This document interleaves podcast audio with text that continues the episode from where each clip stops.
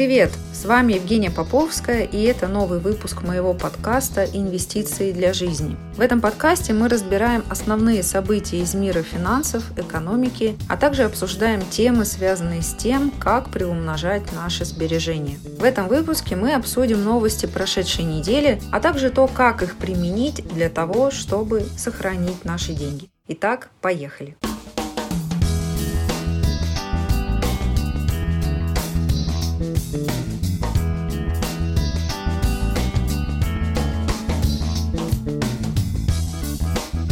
Новостей за эту неделю было очень много, сейчас коротко, тезисно по всем ним пройдем. Самое главное, что произошло за эту неделю, это заседание ФРС. ФРС, напомню, это Центральный банк в Соединенных Штатах, который устанавливает ключевую ставку. За этим событием следят все крупные инвесторы всего мира, потому что ставка ФРС, по сути, определяет экономику вообще в мире, в каком состоянии находится крупнейшая экономика мира все на эту ставку обязательно ориентируются. И по итогам этого заседания на этой неделе ФРС повысила ключевую ставку до 2,25-2,5% на 75 базисных пунктов. Почему это произошло, насколько это было ожидаемо, как рынок воспринял эту новость? Ну, во-первых, аналитики уже до этого закладывали повышение на 75 базисных пунктов, поэтому в целом рынок никак на это не отреагировал. С другой стороны, из-за того, что инфляция продолжает разгоняться, были опасения, что ФРС все-таки повысит повысит ключевую ставку на один базисный пункт, а не на 0,75. И это бы привело, как мне кажется, к более негативному последствию.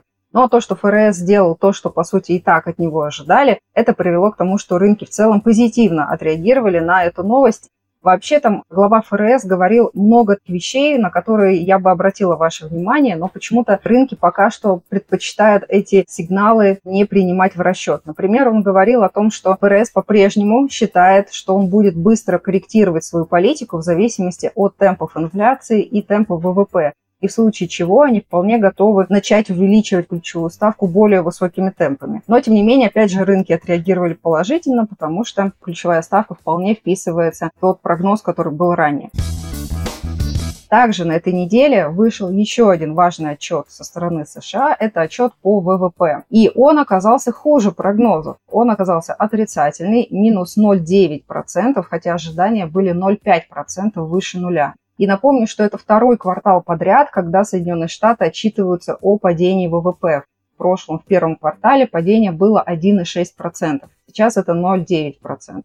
И вот это как раз негативный сигнал о том, что бизнесу в Соединенных Штатах плохо. То есть это действительно сигнализирует о том, что экономика действительно входит в рецессию. Сейчас очень много экономистов говорят о том, что это никакая не рецессия, это временный негатив, но он быстро сейчас развернется в позитив и снова все будет хорошо. Но, на мой взгляд, радоваться пока рано, и по американские акции я бы пока что не входила. Сейчас на рынках действительно царит позитив. При том, что выходят негативные отчеты по ВВП, при том, что ФРС поднимает ключевую ставку, хоть и в рамках ожиданий, но тем не менее при том, что выходит достаточно негативная динамика по инфляции, радоваться-то нечему. Но рынки по-прежнему продолжают радоваться. И дело все в том, что компании, которые у нас сейчас отчитываются по второму кварталу, они показывают в целом не такие уж и плохие отчеты. Да, есть совсем разгромные отчеты, такие как от компании Intel, также есть довольно плохой отчет у компании Meta, которая тоже отчиталась на этой неделе о падении выручки и доходов с рекламы. Так же, как ранее Snap отчитывался падение доходов с рекламы, в принципе, сейчас все социальные сети испытывают нехватку доходов с рекламы из-за того, что бизнес начинает сокращать расходы на маркетинг. Тем не менее, Amazon, например, отчитывается о росте выручки на 33%. Или, например, компания Apple тоже отчиталась о том, что у них выручка выше ожиданий, причем выручку основную принесли не только рост продажи айфонов и сопутствующих товаров, но и еще и сфера услуг, которая у компании Apple тоже одна из прибылеобразующих. В целом компании отчитываются довольно неплохо. Пока что нельзя говорить о том, что американский рынок падает. Но я хочу заострить ваше внимание сейчас, вот очень важно, если у вас сейчас есть акции американских компаний, вы видите у них хорошую положительную динамику, я бы вам рекомендовала сейчас временно зафиксировать эту прибыль и пока выйти в кэш. Потому что та динамика, которую я вижу, она лично меня настораживает, и я пока не вижу никаких сигналов для того, чтобы входить долгосрочно в американский рынок. Слишком много негативных звоночков о том, что все-таки рецессия, как бы ее ни называли, как бы ее не хотели завуалировать и назвать как-то по-другому, Тем не менее, она есть. Самое худшее, как мне кажется, еще впереди. Из-за чего я делаю такой вывод? Дело в том, что в основном на рынке всегда влияет количество ликвидности, которое есть на рынках оно с марта неуклонно сокращается, потому что программа количественного ужесточения, которая была заявлена той же самой ФРС, которая стартовала в марте, она никуда не делась, она по-прежнему работает и по-прежнему работает исправно. И пока что рынки не ощутили в полной мере влияние этого сжатия ликвидности, но совсем скоро оно тоже докатится и до рынков. Когда начнется вот это сжатие ликвидности на рынке, благодаря усилиям ФРС, как я считаю, все-таки будет какая-то коррекция. Я не знаю, насколько она будет сильная, да, я опять же не сторонник того, чтобы сильно нагнетать атмосферу. Поживем, увидим, все может быть. Но сейчас, пользуясь вот этим оптимизмом, я бы пока фиксировалась и выходила бы из американских акций, если они у вас еще есть. Ну и точно бы не заходила сейчас на долгосрок. Давайте еще немножко про США поговорим. Про другую новость, она уже давно обсуждается в СМИ, но я сейчас хотела бы ее отдельно затронуть.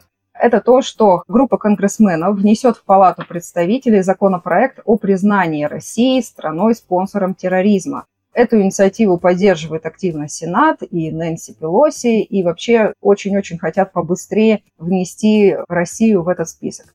Сейчас в этом списке есть Куба, Сирия, Иран, и в целом, что подразумевает под собой внесение страны вот в этот список? По большому счету, те ограничения, которые следуют после того, как страну внесли в этот список, они не сильно отличаются от тех ограничений санкционных, которые есть в отношении России уже сейчас. Поэтому мое мнение, что никак фактически это не отразится на отношениях России и Соединенных Штатов, потому что хуже и так уже некуда. Вряд ли это как-то повлияет. Здесь основная задача нагнетать эту атмосферу именно в информационном поле. Как я полагаю, что это сделано именно для этого.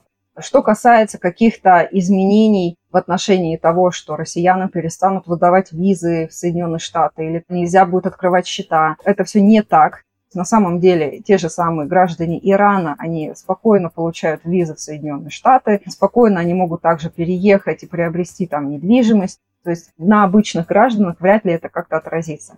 А на то, что как-то изменится в отношении России, то, что вы не сможете открывать зарубежные брокерские счета, этого пункта там тоже нет. Опять же, это тоже не отразится. Ну и в отношении ваших банковских счетов, если вдруг вы имеете какие-то вложения в американских структурах банковских, тоже, опять же, это никак не повлияет на отношение вас как инвестора в американскую экономику. Поэтому в этом отношении беспокоиться не нужно. Я полагаю, это сделано исключительно ради создания инфоповода.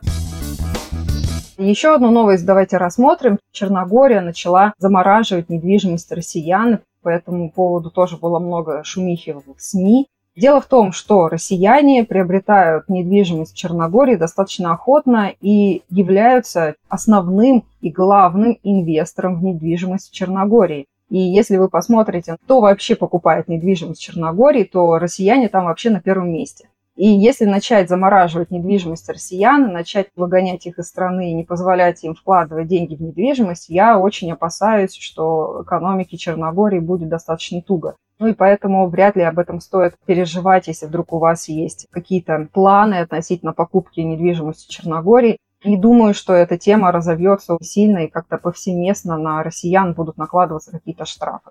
Но стоит отметить, что если начались вот такие движения в отношении недвижимости россиян, если вдруг вы ранее планировали и думали, чтобы приобрести за рубежом ради, допустим, вида на жительство или ради того, чтобы получить какой-то зарубежный статус, с Черногорией нужно быть очень осторожным, потому что у них довольно специфическая судебная и местная власть, с которой нужно быть очень осторожным в целом, если вы, допустим, живете в России и там хотите просто купить недвижимость, ну, нужно прям очень хорошо изучить местный менталитет, потому что есть опасения, что это может вылиться в какую-то дополнительную головную боль, а вовсе не инвестицию. Ну и давайте вернемся в Россию. В России у нас продолжается ужесточение условий в отношении хранения недружественной валюты. Здесь валюта имеется в виду евро, доллар, фунт. На этой неделе, например, БКС Инвестиции объявили о том, что они вводят комиссию за хранение валюты на брокерских счетах. Газпром Инвестиции тоже вводят дополнительную комиссию за хранение валюты. Кит Финанс объявил о том, что он временно приостановил торги франком. Тиньков тоже приостановил торги франком. То есть, если у вас есть валюта, такая как доллар, евро, фунт, франк, ее все сложнее становится хранить где-либо на банковском счете или на брокерском счете. Также ее все сложнее становится куда-то инвестировать. В целом все идет к тому, что эта валюта, она будет потихоньку выталкиваться из общего поля, куда вы могли бы вкладывать деньги. Сейчас наблюдается рост спроса со стороны физлиц в отношении китайского юаня. И действительно, юань сейчас выглядит гораздо более интересным и надежным вложением, нежели тот же самый доллар. Поэтому, да, если есть желание приобрести какую-то валюту для валютной диверсификации, наверное, действительно я бы рекомендовала присмотреться к юаню. А вот вопрос такой, что делать, если у вас уже куплены доллары, евро, фунты, франки, и бывает, что вы даже оказались, так скажем, заложником ситуации, когда и вывести, например, те же самые фунты не можете инвестировать вы их тоже не можете. Вот здесь, конечно, необходимо как-то заранее подумать о том, чтобы вывести эту валюту, либо ее выводить куда-то на зарубежные счета, ну, либо конвертировать в рубли по курсу банка. И мы видим, что сейчас все еще можно куда-то вкладывать те же самые доллары, но, опять же, этих ручейков их становится все меньше и меньше, и при этом этот процесс не планирует останавливаться.